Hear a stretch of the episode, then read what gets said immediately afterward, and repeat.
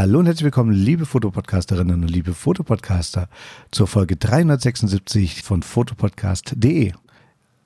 Die Folge 376 ist einem ganz besonderen Themenbereich gewidmet und ihr wisst es, meine Hausmarke ist die Marke Canon. Umso mehr freue ich mich, am Mikrofon mal wieder den alten, liebgewonnenen Bekannten, wenn nicht schon Freund Guido Krebs begrüßen zu dürfen. Hallo Guido. Ja, hallo Michael, schön dich mal wieder zu hören und zu sehen. Ja, das gebe ich gerne zurück, auch wenn die Fotopia noch gar nicht so lange zurückliegt, aber trotzdem, in der Zwischenzeit hat sich einiges getan. Genau. Ja, Kann sich ja dran gewöhnen. Ja, ich bin ja ganz froh, dass ich bei einer Marke bin, die innovativ immer wieder was Neues auf den Markt wirft. Das muss ich ja schon sagen. Es wird nie, nie langweilig und man kann sich immer wieder überraschen lassen. Und umso interessanter ist doch das Themenpotpourri, was wir uns für heute vorgegriffen haben, denn wir wollen mal wieder gemeinsam etwas ganz Neues präsentieren. Ja, wir haben heute drei neue Objektive quasi im Gepäck, die alle sehr, sehr unterschiedlich sind und die unterschiedlichsten Preisklassen und Belange auch abdecken. Und ja, ich würde gerne bei dem kleinsten tatsächlich anfangen, ein bisschen was zu erzählen, äh, so als Start, wenn das für dich okay ist, Michael. Ich finde es ja passend, wenn man mit dem kleineren anfangen, denn tatsächlich betrifft das ja auch die etwas kleinere Produktgruppe, wenn man so will. Zum einen von der Auswahlobjektive an sich, zum anderen aber auch der Gehäuse.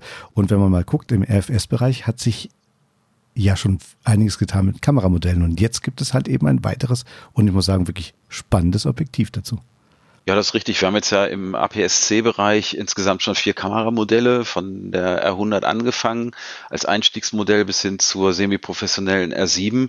Äh, auch äh, ein paar Zooms im Programm, halt ein Standard-Zoom, ein Reisezoom und ein Telezoom. Aber was natürlich tatsächlich noch fehlte, ist äh, für den äh, für den Start äh, ein Ultraweitwinkel-Zoom, so wie wir es aus der EFS-Welt auch kennen. Und äh, damit gehen wir jetzt an den Start, nämlich mit dem RFS 10 bis 18 Millimeter 4,5 bis 6,3 IS STM. Und es ist tatsächlich äh, im Markt das kleinste und leichteste Superweitwinkel-Zoom in der APS-C-Klasse. Spannend ist, dass es ja ich sag mal, neben dem Bereich, den du schon angesprochen hast, wie zum Beispiel der Reisefotografie oder Landschaftsfotografie, jetzt ja im Endeffekt auch im Videobereich mit eingesetzt werden kann und soll und wird wahrscheinlich, wenn ich an das Beispiel denke. Du hast es auch selber schon mal genannt, dass die Vlogger stellenweise sich ja selber filmen, indem sie um, sich um die eigene Achse drehen und dafür natürlich ein super weitwinkliges Objektiv brauchen. Genau, richtig. Das ist natürlich auch so ein bisschen äh, schon die Praxis vorher gewesen mit unserem M-System oder auch mit den, mit den äh, Spielreflexern, die schon filmen konnten. Aber das Ganze wird natürlich immer besser und einfacher und wir haben halt sehr leichte EOS R APS-C-Kameras am Start und jetzt die R50 ist ja auch besonders fürs Vloggen geeignet, auch aufgrund von so einem Produktdemo-Modus und so weiter. Viele filmen ja tatsächlich so am ausgestreckten Arm sich selbst mit Umgebung und dafür ist natürlich dieser Brennweitenbereich auch geeignet. Also natürlich haben wir ganz klar mit einem 1018er die Reisefotografie und auch die, sag ich mal, private Fotografie auf, auf Familienfeiern und äh, so im, im Blick. Also das und natürlich auch Architektur, alles das, was man eben mit Superweitwinkeln macht.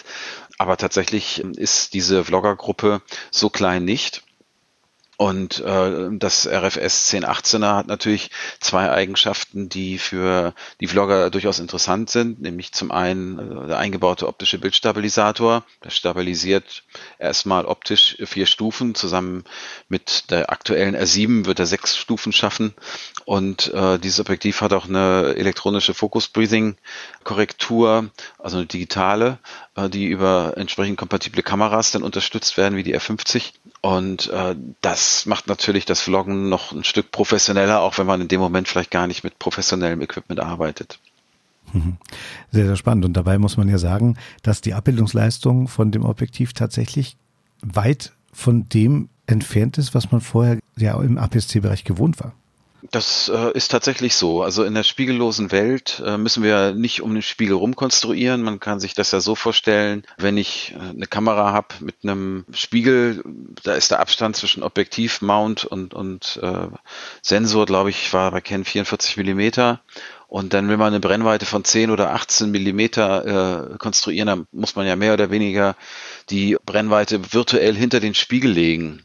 Und das ist tatsächlich, weil APS-C-Kameras ja kürzere Brennweiten noch erfordern, noch schwieriger, als bei Vollformat-Spiegelreflexkameras. So und äh, dadurch, dass wir jetzt bei den R-Systemen ja keinen Spiegel mehr haben, kann man natürlich die optische Konstruktion ganz anders aufziehen und äh, den, den Aufwand, den man betreibt, dann eben tatsächlich auf die Bildqualität lenken und nicht auf die Grundkonstruktion an sich.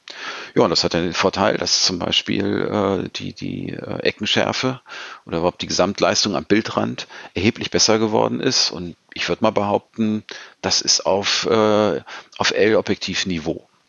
Was ja dann eigentlich schon das höchste Niveau ist, was derzeit im Bereich der professionellen Fotografie bekannt und anerkannt ist. Richtig. Und ähm, ich will nicht damit sagen, dass wir damit tatsächlich ein echtes L-Objektiv auf den Markt gebracht haben, haben wir natürlich nicht, aber der Käufer oder der Anwender, der bekommt halt zumindest, äh, was die Abbildungsleistung angeht, hier nicht irgendetwas, wo er einen Kompromiss eingehen muss gegenüber einem L-Objektiv. Die Kompromisse sind dann eher im Bereich äh, des Gehäusedesigns, der Abdichtung und, und solcher Sachen äh, und vielleicht von zusätzlichen Features, aber dieser Grundgedanke, dass man im unteren Preissegment Abstriche machen muss in Sachen Bildqualität, die Zeit ist tatsächlich eigentlich vorbei. Was ja im Großen und Ganzen ein unheimlich großer Mehrwert ist für alle Nutzerinnen und Nutzer. Und wenn wir ein paar Abstriche aufgeführt haben, die natürlich dementsprechend, ich sag mal, in dem Bereich auch zu erwarten sind, dafür eine höhere Bildqualität im Raum steht, dann haben wir aber noch einen Schmankerl, nämlich wir hatten uns auch unterhalten über die Makrofunktion, die das Objektiv mit sich bringt. Mhm, richtig. Die äh, Standard-Makroeinstellung geht bis Maßstab 1 zu 4. Das ist jetzt im so grundsätzlich bei Objektiven nicht mehr ganz so ungewöhnlich, auch bei Zooms nicht. Äh, bei Ultraweitwinkel-Zooms schon ein bisschen mehr. Maßstab 1 zu 4 bedeutet im Vollformat Postkartengröße, aber im APS-C-Format natürlich entsprechend kleiner. Da kriege ich schon eine Visitenkarte formatfüllend fotografiert äh, mit dem Objektiv mit Autofokus. Ich habe aber die Möglichkeit, äh, wie bei einigen Objektiven bei Canon, inzwischen auch auf manuelle äh, Fokussierung einzustellen und dann erweitert sich äh, der, der Fokusbereich noch ein bisschen weiter und dann ist es möglich, mit dem 1018er tatsächlich Maßstab 1 zu 2 zu erreichen, im Arbeitsabstand von, oder insgesamt Abstand von gut 9 Zentimetern. Aber 1 zu 2 ist natürlich super. Und äh, ich sag mal, dadurch ergeben sich natürlich speziell mit dem Einsatz von einer Weitwinkelbrennweite im Makrobereich auch ganz andere Möglichkeiten. Ich sag mal so Stichwort Pilze von unten, passend hier jetzt zur Jahreszeit. Das wird man eben im 100er Makro gar nicht fotografiert bekommen.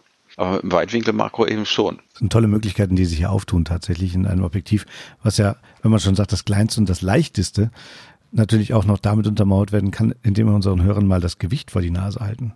Ja, 150 Gramm. Und von den Abmessungen her ist es eigentlich identisch mit unserem sehr kompakten Standard-Zoom 1845 Millimeter. Äh, die wird man wahrscheinlich in der Fototasche dennoch permanent verwechseln. Aber äh, weil man, die sehen sich wirklich extrem ähnlich. Äh, aber äh, das ist tatsächlich vom Packmaß her so, dass man sie ja nicht in die Hosentasche stecken kann.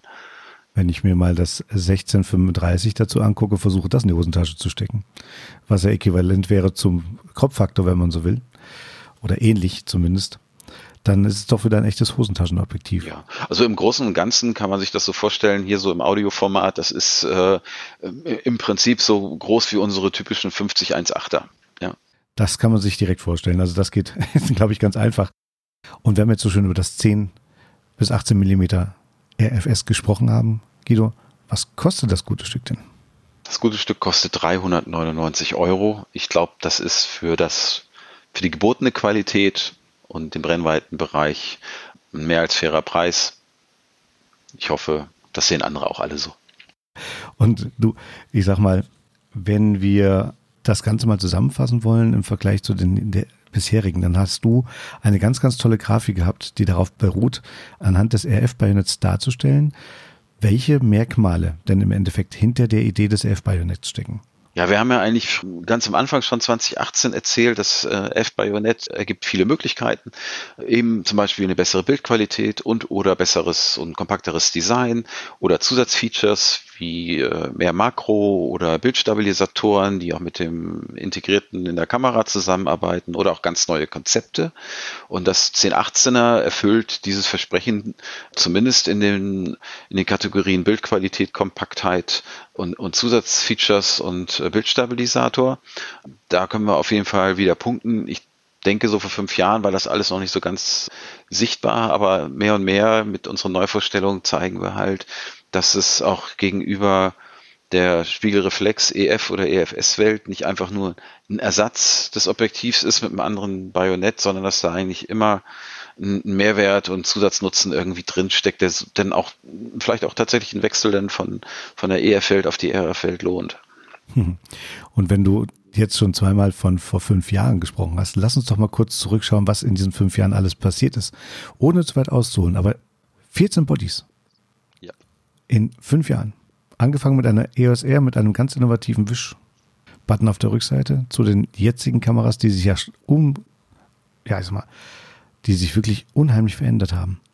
Ja, zum Teil verändert, aber zum Teil auch irgendwie so zurück zu unseren Wurzeln. Also wer jetzt eine aktuelle R6 Mark II in die Hand nimmt zum Beispiel, der wird ja feststellen, dass er sich eigentlich genauso bedienen lässt wie eine EOS äh, 5D Mark IV oder 6D. Also ich sag mal, wir sind unseren Grundsätzen treu geblieben, haben aber trotzdem extrem viel Innovatives reingesteckt, äh, hauptsächlich eben unterm Gehäuse mit KI für den Autofokus und Co. Äh, wir haben natürlich auch immer mal wieder ein bisschen experimentiert, wie zum Beispiel mit dieser Touchbar in der EOS R äh, und, und schwer zu erkennen, dass wir die nicht weiterverfolgt haben man muss auch mal was ausprobieren und wenn das Feedback dann eben nicht so positiv ist, dann lässt man es eben bleiben und macht dann eben andere Sachen, aber dadurch sind dann eben auch so Sachen entstanden wie der Smart Controller einer EOS R3 oder andere Technologien und ähm, ich glaube, dass wir uns in den fünf Jahren äh, da schon sehr, sehr stark weiterentwickelt haben und der, der äh, eigentliche Dammbruch war ja tatsächlich 2020, als wir die R5 und R6 vorgestellt haben. Und jetzt haben wir uns die Bodies mal angeguckt und jetzt weiß ich, dass wir uns vor einem Jahr auf der Fotopia noch darüber unterhalten haben, über die große Palette an RF-Objektiven. Und da waren wir gerade bei so Mitte, Ende 20. Mhm. Und jetzt hat es in den letzten Jahren weitere gegeben und heute stellen wir noch zwei neue vor. Das heißt, wir kommen insgesamt auf derzeit 41 RF-Objektive mit Extendern. Richtig, mit den Sachen, die wir äh, heute vorstellen, sind es 41. Das ist in, insofern bemerkenswert, weil es sind halt erst fünf Jahre. Wir kommen da auf einen Durchschnitt so von acht Objektiven pro Jahr wenn man zurückblickt, in das Spielreflexfeld kamen wir so auf drei pro Jahr. Also man hat hier ordentlich zugelegt. Wir hören natürlich auch immer links und rechts, dass wir immer noch Lücken haben. Das wissen wir natürlich auch, aber man kann nicht alles gleichzeitig tun. Aber was ich damit sagen will, ist, wenn wir mit acht Objektiven pro Jahr rauskommen, dann haben wir in den nächsten zwei, drei Jahren noch richtig viel, was dazukommt und damit schließen wir natürlich zum einen Lücken, aber wir geben auch Neuem eine Chance, ohne äh, andere Sachen eben zu vernachlässigen. Und wir werden das Tempo tatsächlich auch äh, beibehalten. Und das äh, ist sicherlich dann extrem spannend. Mhm. Ich bin sehr gespannt darauf, auf das, was noch kommt. Und wir haben ja heute noch zwei ganz besondere Objektive in der Hinterhand. Also tatsächlich, wenn man sich überlegt, dass über Jahre immer ganz klar war, dass ein weißes Objektiv vorne dran erstmal kennen war mit dem roten Ring. Das konnte man direkt erkennen und sehen. Und man bleibt der Farbe weiß treu, aber bei dem neuen 200-800 gibt es keinen roten Ring. Das Schöne ist, wir haben ja zum Glück auch schwarze Objektive mit rotem Ring. Also äh, es bleibt eh schön bunt, aber tatsächlich mit dem neuen RF 200-800 haben wir erstmals ein, ein weißes Supertele Zoom, äh, was nicht zur L-Klasse gehört und damit auch preislich nicht zur L-Klasse. Aber die weiße Lackierung ist natürlich tatsächlich trotzdem sinnvoll, um eben bei Hitzeeinwirkungen dafür zu sorgen, dass sich das Material nicht äh, so weit ausdehnt, dass es dann plötzlich zu Toleranzen kommt, die wir haben, nicht haben wollen und dadurch die optische Leistung geschmälert wird. Also diese weiße Lackierung ist ja tatsächlich nicht nur so ein, so ein Statussymbol für weiße äh, oder für, für Top-Super-Teleobjektive, äh, sondern es hat seinen technischen Nutzen und äh, weiße Farbe reflektiert einfach Hitze stärker als schwarze und das ist der eigentliche Grund, weswegen wir dem treu geblieben sind, äh, aber auch bei dem Objektiv. Ähm, interessanter ist es eigentlich, dass RF 200 bis 800 nicht L trotzdem abgedichtet ist wie die L-Klasse, äh, was halt äh, fehlt und wo sich das Objektiv von der L-Klasse noch so ein bisschen unterscheidet, ist, es gibt halt kein äh, Bildstabilisator Wählermodus 1, 2, 3, sondern das Objektiv hat die automatische Schwenk- und Stativerkennung und es gibt keinen Fokusbereichsschalter. Äh, aber ich glaube, das ist in, in, der Preisklasse auch zu verschmerzen. Wir reden hier über zweieinhalbtausend Euro. Bei dem Tele äh, kriegt man da äh, professionellste, auch Fertigungsqualität tatsächlich geboten. Das ist ja im Endeffekt schon mal eine Top-Zusammenfassung von dem neuen Objektiv, aber ich sag mal, schauen wir uns doch mal, wenn wir es vorhin schon gemacht haben, auch den Einsatzbereich an, wo es denn hingehen kann. Weil tatsächlich, ich sag mal, 800 Millimeter ist ja schon mal eine Hausnummer und allzu viele Objektive in diesem Zoom-Bereich gibt es ja auch nicht. Also es gibt eigentlich im Spiegellosen kein einziges anderes. Da sind wir tatsächlich alleine. Äh, wir haben natürlich äh, in der Vergangenheit ein 100-400 gehabt, dann haben wir ein RF 100-500 rausgebracht, äh, aber speziell, und jetzt kommen wir auf die Anwenderschaft, die Vogelfotografen sagen, ja, 500, auch 600 ist mir eigentlich zu wenig. Ich brauche eigentlich, wenn ich nicht so viel kroppen will, eher 800 Millimeter und mehr. Und äh, deswegen haben wir auch uns nicht für ein 150, 600 Millimeter Objektiv entschieden, was auch immer mal wieder gefragt worden ist, ob wir sowas bringen, sondern sind gleich auf ein 200, 800er gegangen, weil wir im Prinzip damit schon die Telekonverter bei den anderen schon gleich mit reingebaut haben. Äh, das Gute ist, wir haben ja die, die Möglichkeit, Autofokus bis Lichtstärke 22 in unserem System zu machen. Und äh, so ließ sich auch ein kompaktes, relativ leichtes 200-800er realisieren mit Lichtstärke 6,3 bis 9, ohne irgendwelche Kompromisse im Bereich Autofokus, Erkennung und Verfolgung einzugehen oder auch Autofokusgeschwindigkeit. Äh, das funktioniert da. Und wir sehen da tatsächlich so den sehr guten Kompromiss von sehr langer Brennweite, aber Portabilität eben noch. Was ja dann dazu kommt, dass wenn du sagst, dass man praktisch im Endeffekt die Extender inkludiert hätte, die bei anderen sonst noch dran gesteckt werden, hier Extender auch noch verwendet werden können. Das heißt, die Autofokusfunktion bleibt ja erhalten. Die bleibt erhalten, auch äh, mit einem, jetzt muss man kurz selber nachdenken, 320 bis 11, glaube ich, 20 dann. Oder äh, beim äh, 400 bis 1600er, da kommen wir zwar auf Lichtstärke 18. Da muss man also auch bei äh, Tageslicht schon ein bisschen in den ISO hochgehen, aber ist heutzutage kein Problem. Aber man hat weiterhin Autofokus und man hat auch äh, weiterhin die Erkennung und Verfolgung. Und das, das ist eben auch was, äh, was in der Spielreflexwelt nicht ging. Da war eben bei Lichtstärke 8 Schluss vom Autofokus her. Und äh, dadurch natürlich auch solche Konstruktionen letztendlich überhaupt nicht denkbar. Ja, und jetzt können wir es eben machen, deswegen machen wir es auch. Und das Ganze bei knapp zwei Kilo. Das heißt tatsächlich eine Größe von 314 Millimetern und einer hervorragenden Abbildungsleistung, die auch an und für sich, wie du es vorhin beim 1018 schon gesagt hast, durchaus den Objektiven aus der L-Familie gleichen kann. Ja, das ist richtig. Also das Ganze wird sehr scharf und sehr kontrastreich sein. Also man wird nicht merken, dass man es nicht mit dem L-Objektiv zu tun hat. Das Objektiv wird länger beim Zoom. Es ist also keine äh, In-Zoom-Konstruktion. Aber genau dadurch konnten wir eben auch äh, diese kurze Bauform von nur 314 Millimeter realisieren und damit auch ein vernünftiges Packmaß. Hätten wir einen Innenzoom konstruiert, wäre das darauf hinausgelaufen, dass das Ganze dann so lang ist wie im ausgezogenen Zustand. Und ähm, das wollten wir halt nicht. Und äh, ich denke, alle die, die schon in der Praxis sind mit unserem System, wissen, dass auch beim 100-500er oder bei den 70-200er, die länger werden, wenn man in den Telebereich reingeht, dass so Abdichtungsthemen und so da eigentlich nicht sind. Also das äh, ist heutzutage keine Konstruktionsschwäche mehr, aber das Ganze wird auch nicht kopflastig. Also man kann damit wirklich gut arbeiten. Ein wirklich spannendes Objektiv, muss ich sagen. Ich glaube, es ermöglicht einiges an Möglichkeiten. Es liegt in einem fairen Preissegment. Was ich noch absolut bemerkenswert finde, sind die Naheinstellgrenzen.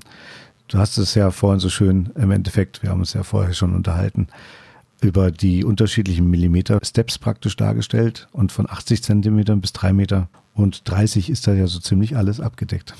Genau, es ist also brennweitenabhängig. Oft ist es ja bei Zooms so, dass die Naheinstellgrenze auch bei der kürzesten Brennweite leider dann äh, in Kauf genommen werden muss, aber hier ist es eben nicht so. Wir haben da eine dynamische Naheinstellgrenze äh, und wie du schon sagtest, Michael, 80 Zentimeter bei 200, das ist Maßstab 1 zu 4 und 3,3 äh, Meter bei 800 Millimeter ist Maßstab 1 zu 5. Und damit sprechen wir im Vollformat dann eben auch über, sag ich mal, drei, ungefähr Bildfeld von 13, 18 formatfüllend. Damit kriege ich halt auch ein Rotkehlchen formatfüllend fotografiert. Das, äh, glaube ich, ist sehr praxisgerecht, weil gerade in der Vogelfotografie geht es ja nicht darum, irgendwas zu fotografieren, was ein Kilometer weg ist, sondern eben im nächsten Baum sitzt. Und da ist halt so die, Nein, die klassischen Naheinstellgrenzen, die früher auch gerne mal bei 6, 8 Meter lagen, in dem Brennweitenbereich dann auch kontraproduktiv. Und da, da, das funktioniert hier auch schon sehr praxisgerecht. Was man ja nicht vergessen darf, wenn ich einen 1,4-fach Extender draufsetze zum Beispiel und wir gehen auf die 1120 Millimeter, da bin ich ja immer noch bei 3,30 Meter. Also damit vergrößere ich ja auch meinen Abbildungsmaßstab. Ja, und damit das Ganze auch da bleibt, wo es ist, haben wir ähnlich wie beim 100-500 einen Ring, der den Zoom-Widerstand einstellt. Das heißt, damit kann ich einmal die Leichtgängigkeit einstellen, wie ich zoome und das andere natürlich auch arretieren, dass wenn die Kamera nach unten hängt und ich die nicht in der Hand habe, das Objektiv nicht selbstständig rausfährt. Genau. Und äh, zwei äh, Tastenpaar hat dieses Objektiv auch.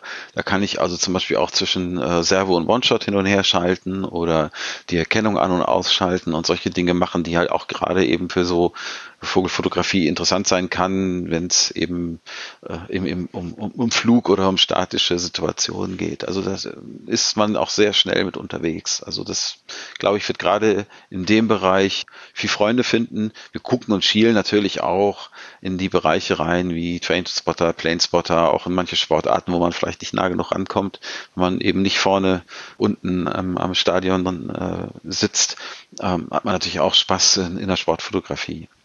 Ja, das mit dem Nano-USM-Motor, das heißt im Autofokusbereich, was sehr schnell fokussieren kann und unterstützt, was ja im Endeffekt dann auch wieder durch EF unterstützt wird, was bei EF so nicht machbar war in der Geschwindigkeit.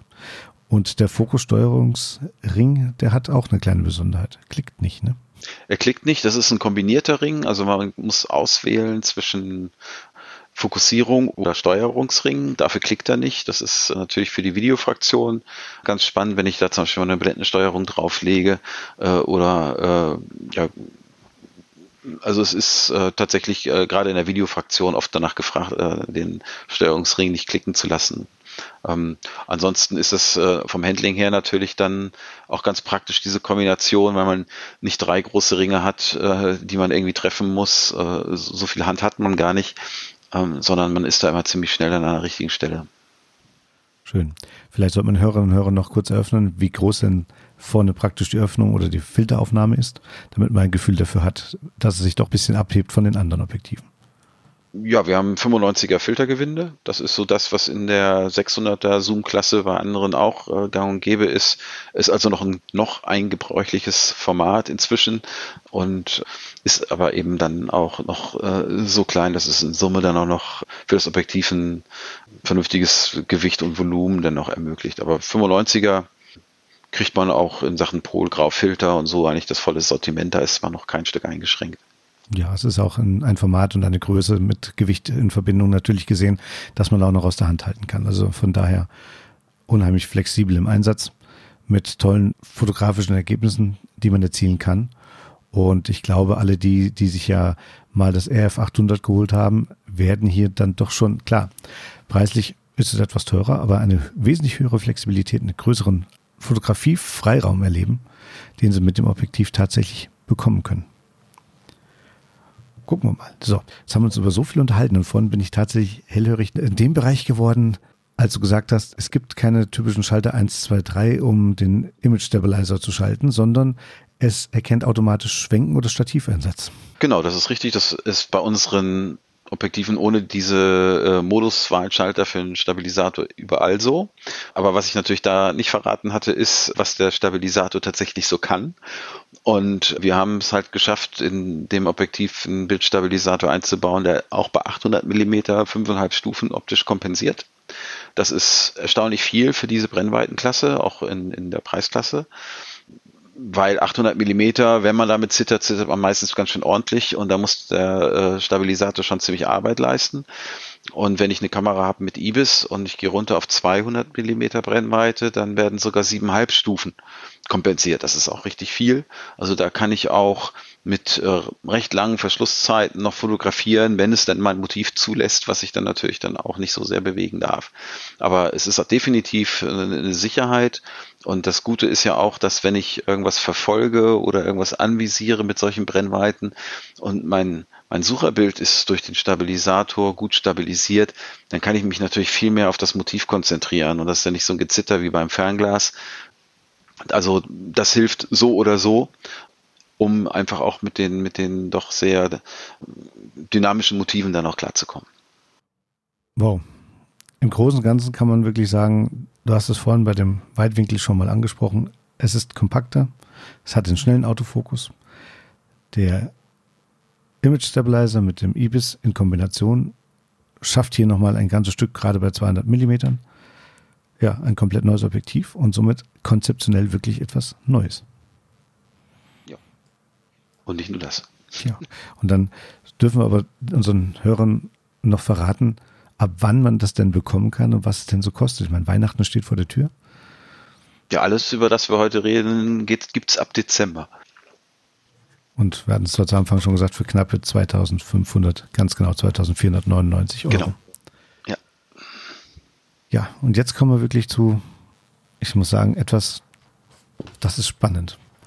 Also das ist wirklich mega.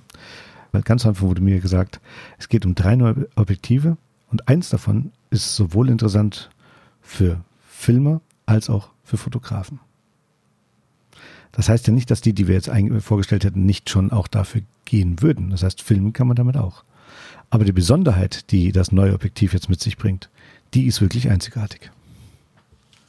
Und ich will, ich bin mal so frech, ich, ich finde das, also das ist wirklich eine Meisterleistung. Das RF 24105 F28 L IS USM Z. Und das Z ist neu das Z ist neu. Also eigentlich ist das alles neu. Also mal abgesehen davon, dass es bis jetzt, muss ich jetzt mal so in aller Bescheidenheit sagen, das äh, 2405er war ja bislang immer eine Kompromissbrennweite, weil es in der Regel mit Lichtstärke 4 verbunden war. Und wir wissen natürlich aus der klassischen Foto Anwendungen, dass viele sagen, ja, die 70 Millimeter beim 2470er mit 2.8 ist, ist super, aber da ist 70 mir zu kurz bei Porträts. Ein 2405 hat eine tolle Porträtbrennweite, aber da reicht mir 4.0 nicht aus. Und jetzt haben wir eben 2405er konstruiert mit durchgängiger Lichtstärke 2.8, was per se für sich genommen schon für die ganze Hochzeitsfotografie, Event, Konzertfotografie, Modefotografie schon ein extrem spannendes Objektiv ist.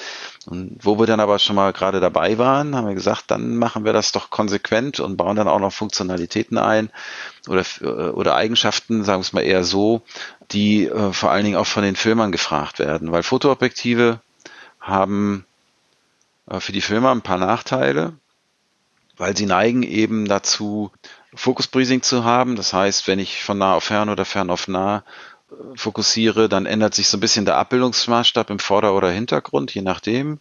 Oder eben, wenn ich, wenn ich zoome und mit manueller Fokussierung arbeite, äh, dann läuft mir der Fokuspunkt weg beim Zoom. Das ist in der Fotografie überhaupt kein Problem, weil das wird alles mehr oder weniger durch Autofokus und die Arbeitsweise kompensiert, aber bei der Filmerei hat man dann eigentlich ein Problem und man kann die Objektive nicht so hundertprozentig einsetzen, wie man sich das vielleicht vorstellt. Das neue RF 24105 hat eine parfokale Konstruktion, das heißt, man kann zoomen und der Fokus bleibt stehen. Und äh, es ist auch Focus Breathing frei. Das wird nicht durch, sage ich mal, eine digitale Korrektur gemacht, sondern zwar, es wird elektronisch unterstützt durch unsere Autofokusmotoren, die wir verbaut haben. Und natürlich auch äh, die optische Konstruktion ist schon weitestgehend äh, so, wie sie sein soll. Und aber wie gesagt, die, so die restlichen Prozent machen wir dann äh, optisch elektronisch geregelt, aber dafür bekommt man halt eben ein Objektiv, was von der von, vom Verhalten her, von optisch, vom optischen Verhalten, äh, sich so verhält wie klassische Cineobjektive. Aber eben mit extremer Lichtstärke zu einem vernünftigen Preis, einem vernünftigen Gewicht und eben auch mit Autofokus und für Fotografie geeignet. Also ein klassisches Ding, eine eierlegende Wollmilchsau, die ich überall einsetzen kann. Und noch ein letzter Satz zu meinem Monolog. Du hast ja dieses Z so wunderbar betont. Das Z ist eigentlich ein Indiz dafür, dass wir eine äh, Power-Zoom-Option haben. Das heißt, dieses Objektiv ist in der Lage, auch mit Motorzoom äh, betrieben zu werden. Ja, jetzt ähm, muss ich tatsächlich sagen, wow. Ich glaube, besser kann man nicht zu unserer letzten gemeinsamen Folge auf der Fotopia zurückleiten, weil da ging es ja um den hybriden Grundgedanken von Canon. Mhm. Und wenn wir uns dann schon über die neuen Cinematic-Objektive unterhalten hatten, kommt ja jetzt tatsächlich ein F-Objektiv, was eigentlich den hybriden Grundgedanken viel deutlicher nicht mehr nach außen tragen kann. Genau, das war natürlich alles auch so vor fünf Jahren noch überhaupt nicht sichtbar. Da haben wir zwar schon alles erzählt, so nach dem Motto, ja, offenes System, auch für Video, und dann kommt da irgendwas, wird da was vorgestellt, was diese, diese Erzählung eigentlich noch nicht so richtig bestätigt. Aber das wird jetzt mehr und mehr klar. Na, nachdem wir auch, sag ich mal, vor ein paar Jahren dann auch in diesen virtuellen Bereich so ein bisschen reingegangen sind mit unserem Dual Fish Eye, kommt jetzt eben eine Hybridoptik, die äh, das System gleichzeitig für Video und Fotografie einsetzbar macht, auch im schnellen Wechsel. Also man äh, kann beides letztendlich betreiben äh, und äh, passt natürlich dann sowohl zu Fotokameras, die Videofunktionalitäten haben, aber eben auch zu unseren Cinema EOS Modellen mit RF-Mount wie die C70 oder R5C. Und ja, eigentlich wird es jetzt klar, wie konsequent das Ganze äh, durchdacht ist. Ja, ich denke also tatsächlich in der Kombination kann man es besser nach außen hin nicht darstellen. Und wenn man sich das Ganze anschaut, ich meine, ihr macht ja mit all euren Objektiven Neuentwicklung auf Vergleichstests zu vorangegangenen Modellen. Und natürlich kann man ein 4.0 nicht, nicht direkt mit einem 2.8 vergleichen. Aber in der Abbildungsleistung von normal EF zu RF haben wir schon einen großen Schritt nach vorne erlebt. Und innerhalb der RF von einer Blendenstufe 4.0 auf 2.8 nochmal eine deutliche Verbesserung. Also ich gehe davon aus, dass das Objektiv tatsächlich auch besser ist als das 24-70-2.8 und auch als das 24-105-4.0. Es ist vor allen Dingen sehr gleichmäßig übers Bildfeld scharf. Und ich würde sagen, das hat so wenig Schwächen wie das 28-70-2.0.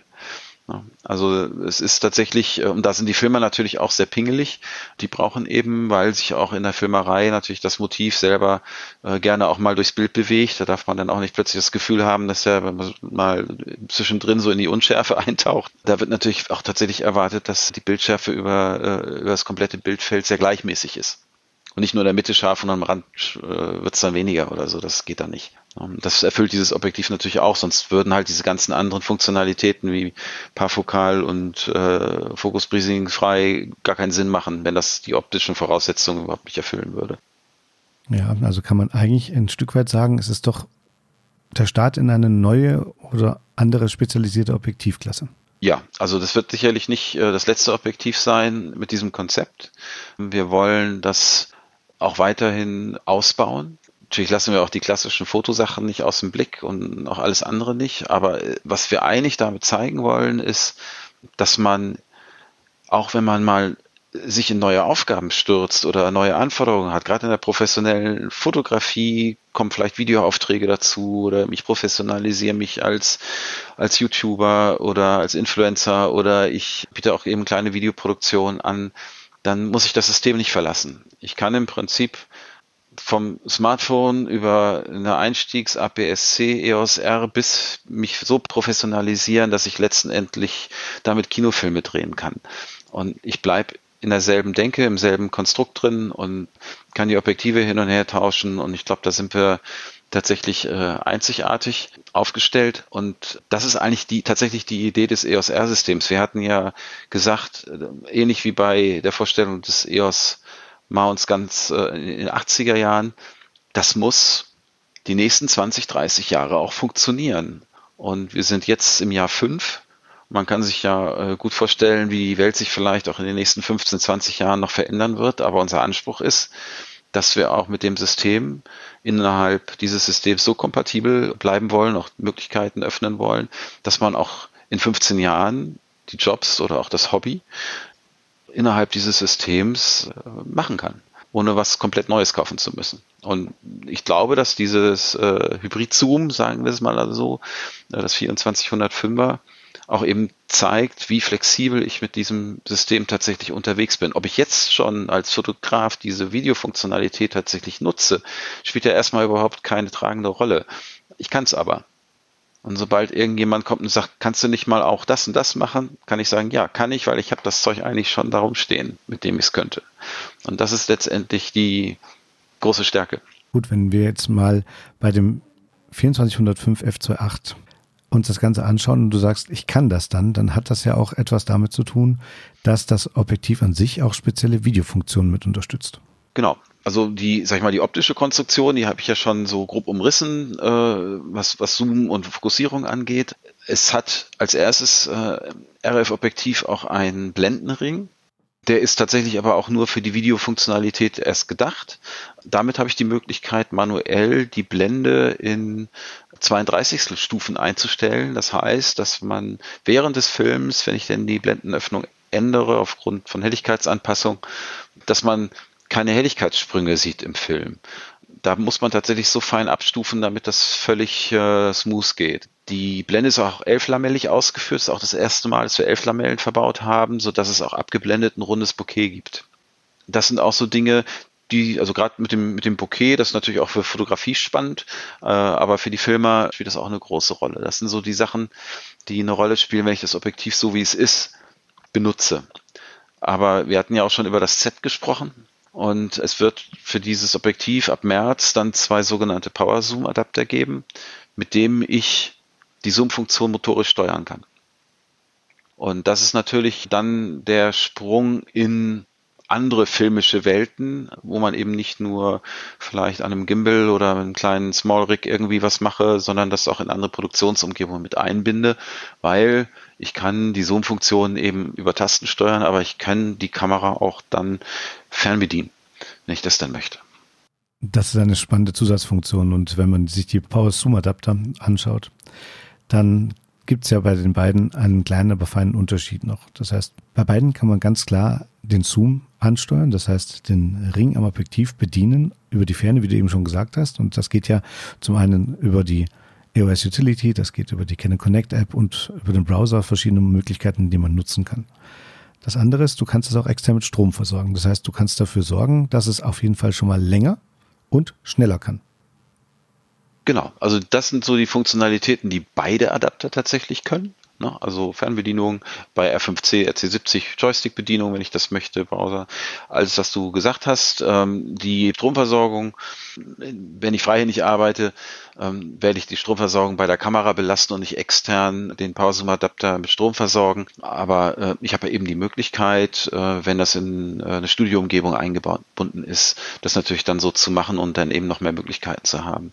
Die beiden Adapter unterscheiden sich in erster Linie durch so eine 20-Pol-Schnittstelle, die im Broadcast-Bereich gebräuchlich ist.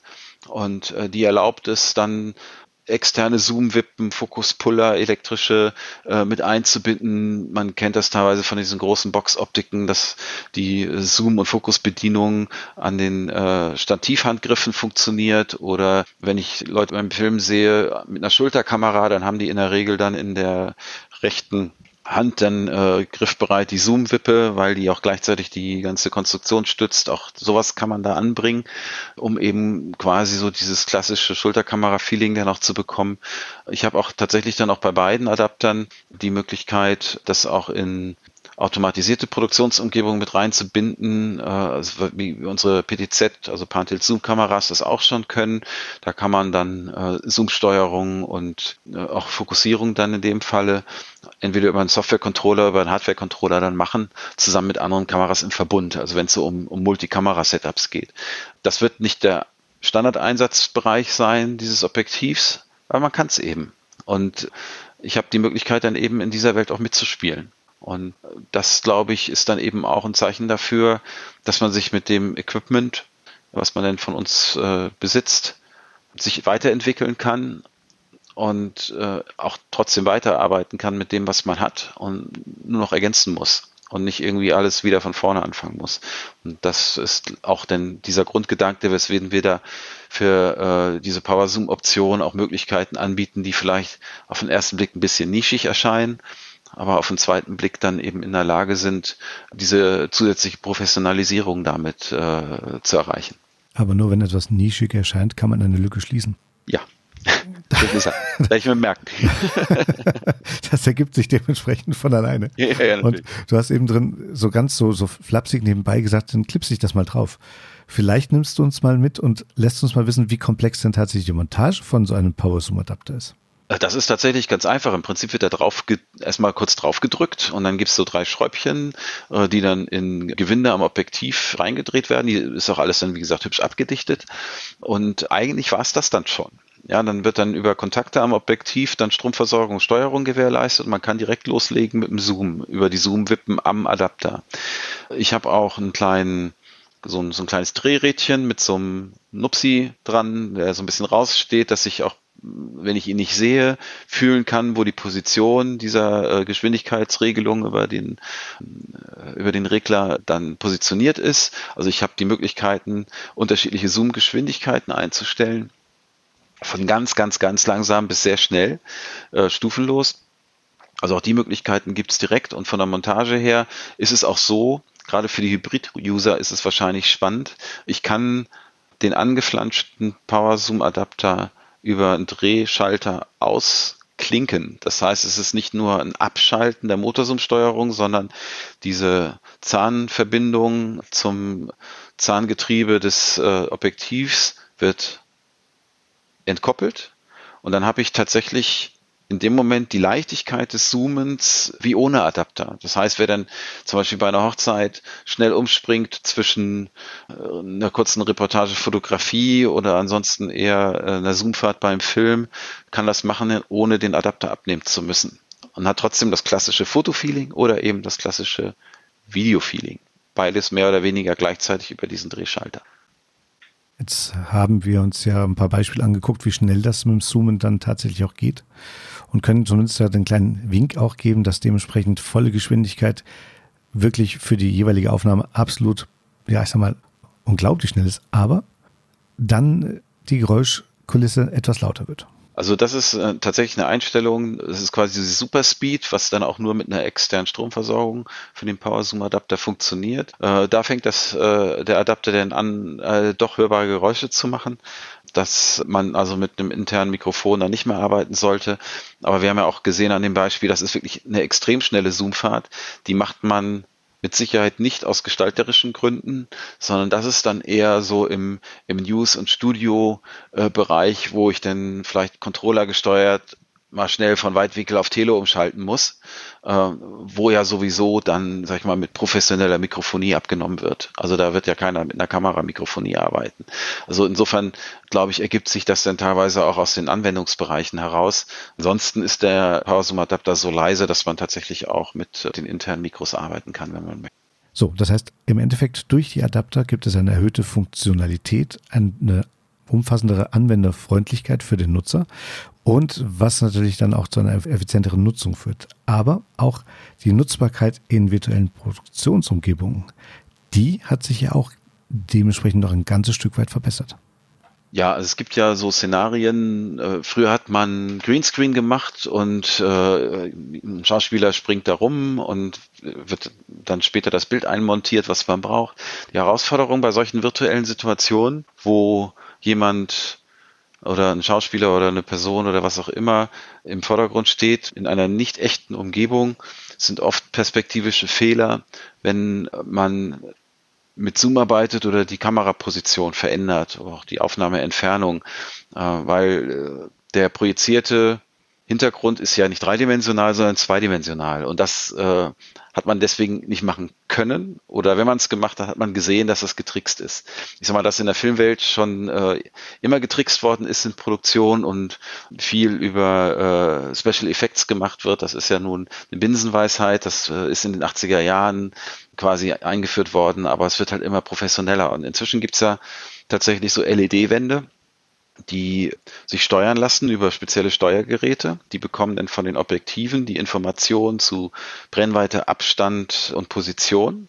Und wenn dann der Kameramann oder die Kamerafrau dann quasi sich bewegt, die Position verändert, die Aufnahmeentfernung verändert, dann werden diese Daten in Echtzeit überspielt und das Hintergrundbild, was auf so einer LED-Wand ist, passt sich dynamisch an und sorgt dafür, dass die Darstellung immer noch perspektivisch richtig bleibt. Also inklusive Weitwinkeleffekt, Teleeffekt, richtige Perspektive ohne Perspektivfehler. Das ist schon extrem abgefahren, aber das, sorgt, das setzt voraus, dass die Objektive diese Informationen liefern in Echtzeit und auch vor allen Dingen auch die richtigen.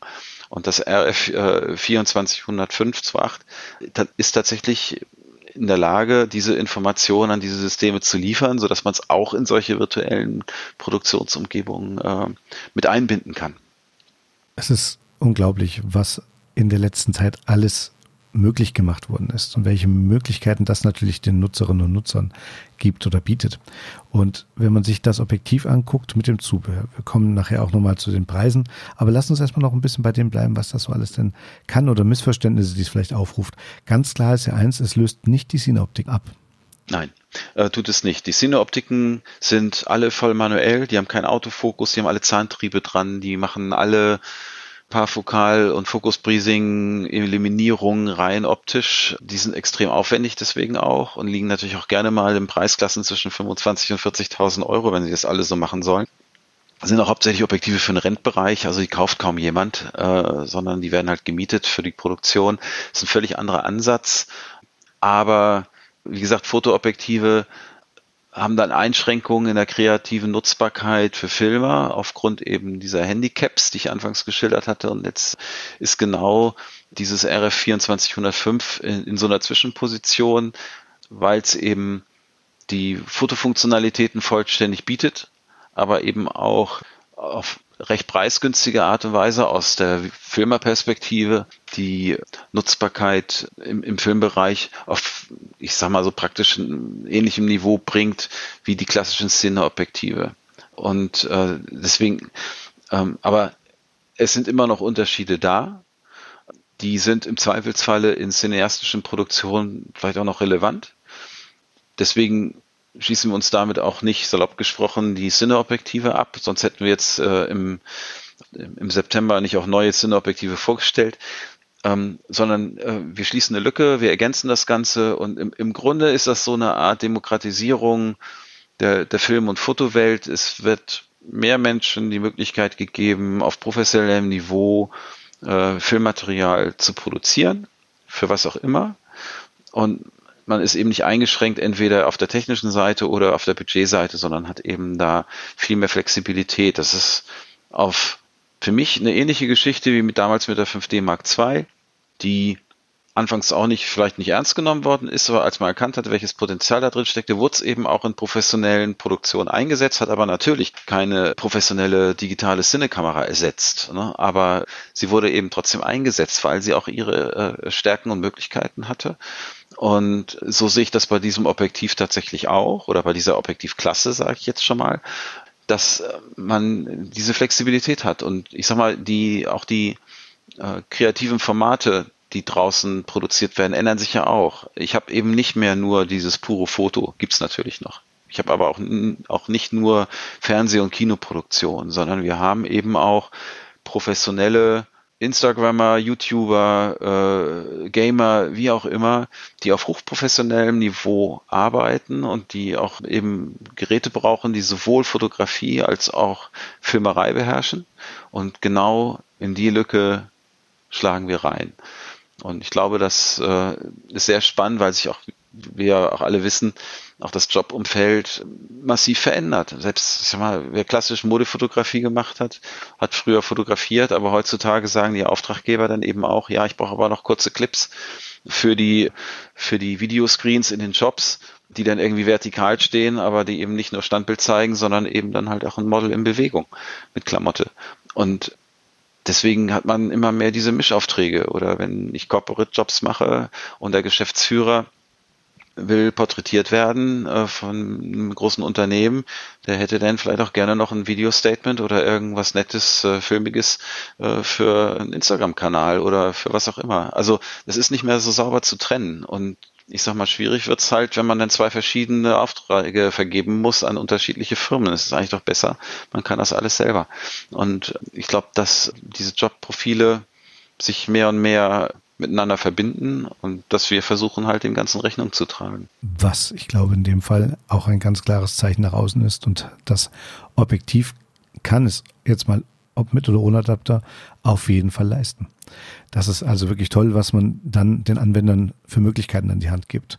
Und wenn wir uns darüber unterhalten, dann neben dem Gewicht von 1,3 Kilo hast du vorhin einen schönen Größenvergleich zu, ich sage mal, zum besseren Verständnis dargestellt. Und zwar hattest du das 2405 F28 gegenüber dem 2470 und dem 2405 40 gestellt. Genau. Äh, die sind natürlich auf den ersten Blick ein bisschen kürzer, aber wenn man die auf Teleposition bringt, ist der größte Unterschied tatsächlich gar nicht mehr so groß. Und ich hatte noch ein zweites Beispiel gebracht. Jeder kennt unser EF70 200 aus der Spiegelreflex-Serie. Das ist tatsächlich fast identisch lang. Und es ist allerdings etwas schwerer, 150 Gramm, also das Telezoom, als das 2405er. Dann kriegt man auch ein Gefühl dafür, ob das Objektiv noch handlich ist oder nicht, weil ich sag mal, das 70-200-2.8 gehörte früher auch immer zur Standardausstattung äh, eines jeden Hochzeitsfotografen und äh, das mit der Größenordnung an, an Volumen muss ich eben rechnen, aber das ist alles ja quasi gewohnt. Das ist auch nichts Neues. Also es ist jetzt nicht außergewöhnlich. Ein leistungsstarkes Objektiv, in dem Fall innen fokussiert, das heißt, das verändert seine Baugröße nicht, sondern bleibt konstant, hat also die Länge Durchweg. Egal ob bei 24 oder bei 105 mm. Genau. Bleibt gleich lang.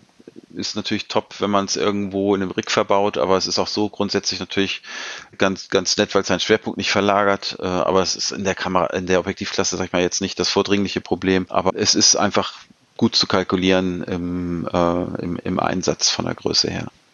Sehr schön. Und ich denke, wir sollten dann mal zu dem Punkt kommen, wo wir den Hörerinnen und Hörern auch einmal mitteilen, wo das Ganze preislich liegen wird. Und ich freue mich darüber, dass ich den Part übernehme. Denn das RF 2405 wird für 3.599 Euro ab Dezember, wie auch die beiden anderen Objektive, erhältlich sein. Und die beiden Power Zoom Adapter, da haben wir einmal das Standardadapter für 1.199 Euro und das Adapter mit den zusätzlichen Broadcast-Möglichkeiten dann dementsprechend für 1599 Euro und die beiden sind ab März erhältlich. Und weil du gerade den Einbau in einen Rig erwähnt hast, gibt es aber auch hier noch ein ganz kleines Zuhörteil. Äh, ja, richtig, noch. Das ist so ein kleiner, kleines metallisches Teil, so ein bisschen so fingergroß, was dazu da ist. Das ist quasi eine Art Frontstütze, äh, die man äh, ans Objektiv anschrauben kann, damit das in einem Rig äh, stabiler verbaut werden kann. Das ist auch alles ziemlich grob motorisch, was da so passiert. Da äh, schraubt man auch gerne mal die ganzen Kram richtig fest äh, an dem Käfig, in dem es denn drin steckt. Und dafür ist das Zubehörteil dann auch noch da. Genau. Dafür habe ich aber keinen Preis, aber das ist wahrscheinlich, spielt wahrscheinlich keine ausufernde Rolle in dem Ganzen. Nein, ich glaube, in dem Fall hat es ja auch außer der mechanischen Unterstützung keine weitere große Funktion. Ich glaube tatsächlich, der Preis ist überschaubar. Und was ich spannend fand in unserem Vorgespräch, da haben wir uns auch über die Range-Struktur des RF-Systems unterhalten. Ja, wir haben jetzt ja inzwischen eigentlich vier Säulen äh, in dem F-Bereich. Äh, wir haben einmal unsere, unser Dual Fisheye, was so diese Virtual Reality 3D-Geschichte äh, ermöglicht. Inzwischen haben wir ja über die R6 Mark II auch die, die kompatiblen Kameras dazu erweitert. Das ist sicherlich so ein, ein Block, mit dem wir jetzt gestartet haben, aber mit dem wir sicherlich weitermachen werden und noch ausbauen werden. Also in, in dem Bereich werden wir auch konstant unterwegs sein. Dann haben wir natürlich den ganzen klassischen Fotoobjektivbereich, äh, den wir jetzt ja eben auch durch die Neuheiten wie ein 200 800er oder das 1018er, aber auch das 2405er jetzt abdecken. Ne? Ich möchte auch an dieser Stelle noch mal sagen, wir sind ja hier in einem Fotopodcast und nicht in einem Videopodcast. Ähm, dass, äh, dass ungeachtet der ganzen Videofunktionalitäten das 24-105-2.8 eben auch ein herausragendes Fotoobjektiv ist. Und wer sich für den ganzen Videoeinsatz nicht so interessiert, wird trotzdem mit diesem Objektiv sehr, sehr glücklich werden. Weil die fotografischen Möglichkeiten, die sich dadurch ergeben, sind ja genauso gesetzt. Ne? Und ähm, das wäre die zweite Säule. Die dritte Säule ist jetzt eben dieses Hybrid-Segment, was wir jetzt mit dem 24 10528Z angefangen haben. Und die vierte Säule sind die RF Cineprimes, die festbrennweitigen Cine-Objektive mit RF-Bajonett, die sich jetzt auch dazu gesellt haben. Das heißt, wir haben da tatsächlich ein, ein System aufgebaut, ob man jetzt nun pur fotografiert, Virtual Reality betreibt oder Kinofilme dreht, man kann im gleichen System bleiben. Und das ist im Markt tatsächlich im Moment einzigartig. Und ich weiß ja, ich bin ja selber jemand, der schon seit über 30 Jahren, eigentlich 40 Jahren, nee, über 40 Jahren, wenn ich ehrlich bin, fotografiert. Man neigt ja dazu, Entscheidungen hauptsächlich am Kameragehäuse festzumachen. Das ist aber oft leider ein bisschen kurz gegriffen und ich habe diese Erfahrung natürlich selber auch privat schon ein paar Mal gemacht in der langen Vergangenheit, äh, dass es schlauer ist, sich das ganze System anzuschauen und äh, eben zu gucken, wo sind denn da so meine kreativen und gestalterischen Möglichkeiten? Und die sind eben nicht nur im Gehäuse der Kamera verbaut, sondern eben auch im Objektivsortiment oder in dem in der, in der ganzen Strategie des Systems. Und ich glaube, dass wir jetzt damit auch vielleicht diese Diskussion mal wieder ein bisschen in den Vordergrund schieben, dass es eben bei der Entscheidung für ein Kamerasystem nicht vordergründig nur um Gehäuse geht, sondern eben auch um um die Möglichkeiten, die einem das Objektiv- und Zubehörsystem letztendlich eröffnen. Mein Lieber, was soll ich sagen? Ich stimme dir absolut zu. Wir haben uns auf der Fotopia schon darüber unterhalten, dass man sich das gesamte System angucken soll und dann seine Entscheidung trifft. Und das ist, glaube ich, ein wertvoller Tipp für alle, die sich ja, die am überlegen sind, was mache ich, wo gehe ich hin, wie steige ich um, in welche Reihenfolge baue ich denn um von EF auf RF zum Beispiel? Ja. Welches ist denn das Gehäuse, aber was will ich damit dann tatsächlich machen? Welche Funktionen bietet mir das Gehäuse mit den richtigen Gläsern? Das hängt ja immer irgendwie eins vom anderen ab. Richtig. Spannend, sehr, sehr spannend, Guido. Also ich finde es faszinierend, was in so kurzer Zeit alles passiert ist bei Canon tatsächlich. Was, also ihr schafft es in letzter Zeit immer wieder, einen Überraschungseffekt an den Tag zu bringen. Und das sorgt dafür, nach außen ganz klar zu vermitteln, dass die Innovation bei euch, ich sag mal, niemals schläft, immer weiter, ähm, ich sag mal, sich entwickelt, neue Ideen sucht, ähm, mal auch was probiert und riskiert. Ich sag mal, so ein Double Fish-Ei ist ja auch schon was ganz Besonderes. Ja, muss man sich auch trauen. Ne? ja, genau. Oder man muss natürlich auch, sag ich mal, nicht nur seiner angestammten Klientel zuhören, was wird gebraucht, sondern auch mit Leuten sprechen, die Sachen machen, die bei Ken noch keine Lösung gefunden haben. Und dann kommen natürlich genau solche Lösungen dabei raus. Toll. Also ich glaube, im Großen und Ganzen sind jetzt unsere Hörerinnen und Hörer erst einmal informiert und das Ganze muss erstmal sacken. Dazu gibt es ja die Bilder, die könnt ihr euch angucken. Dazu gibt es natürlich die Möglichkeit, immer den Kontakt zu uns aufzubauen. Wir leiten das gerne weiter. Und ich kann euch eins versprechen, sowohl Guido als auch seine Kollegin Sarah, beide stehen euch gerne Rede und Antwort, insofern es nicht zu sehr und zu intern in die Kennen-Anekdoten hineingeht. Wir sind ja auch immer gerne, also meine Wenigkeit zumindest, auch gerne mal auf Events unterwegs. Also ähm, ab und an schon mal bei Händlern oder eben auch auf Fotofestivals und so. Und da können wir dann auch gerne in den persönlichen Austausch gehen. Also das, äh, also richtig in echt. Ähm, machen wir gerne. Sehr, sehr gerne. Also ab Dezember gibt es drei neue Objektive. Ab März gibt es dann die Power Adapter. Und schaut es euch an in aller Ruhe. Ich kenne schon so einige von euch, wo ich weiß, die Natur ruft und die Motive sind da. Vielleicht ist es auch das ideale Weihnachtsgeschenk für unter dem Baum. Lasst euch überraschen. Ich finde es toll, dass wir ein Objektiv haben im RFS, sprich APS-C-Sektor, dass wir dort einen Weitwinkel mit 10 mm bis 18 anbieten können und man jetzt wirklich die Möglichkeit hat, auch hier in Innenräumen, aber auch in der Landschaftsarchitektur mit seiner Kamera beeindruckende Ergebnisse zu erzielen. Und ich kann euch wirklich sagen, wenn wir die Bilder im Blog haben, schaut sie euch an, die Vergleichstests von einem äquivalenten EFS-Objektiv. Es sind Welten. Also, und das spricht, steht aber auch für alle drei Objektive, die wir jetzt vorgestellt haben. Es ist eine Abbildungsleistung in der Darstellung wirklich unglaublich, was hier noch rausgeholt wird. Schaut euch den Blog an, guckt euch in Ruhe die Bilder an. Wenn ihr die richtigen Podcatcher habt, das wisst ihr, seht ihr die ganzen Bilder auch dementsprechend im Auto oder auf eurem Tablet, im Smartphone. Und das unterstützt im Insgesamten nochmal die Wirkung dessen, was wir jetzt vorgestellt haben. Es geht hier nicht um eine reine Produktvorstellung für euch. Es geht auch darum, euch zu zeigen, was Produkte können, die auf dem Markt sind. Und diesen Mehrwert, den habt ihr hier. Danke, Guido. Ja, ich hoffe, ich habe auch ein bisschen was dazu beitragen können. Es hat mir wieder wie immer sehr viel Spaß gemacht und äh, ja, vor allen Dingen dann gerne auch bis zum nächsten Mal. Dann sage ich mal Tschüss.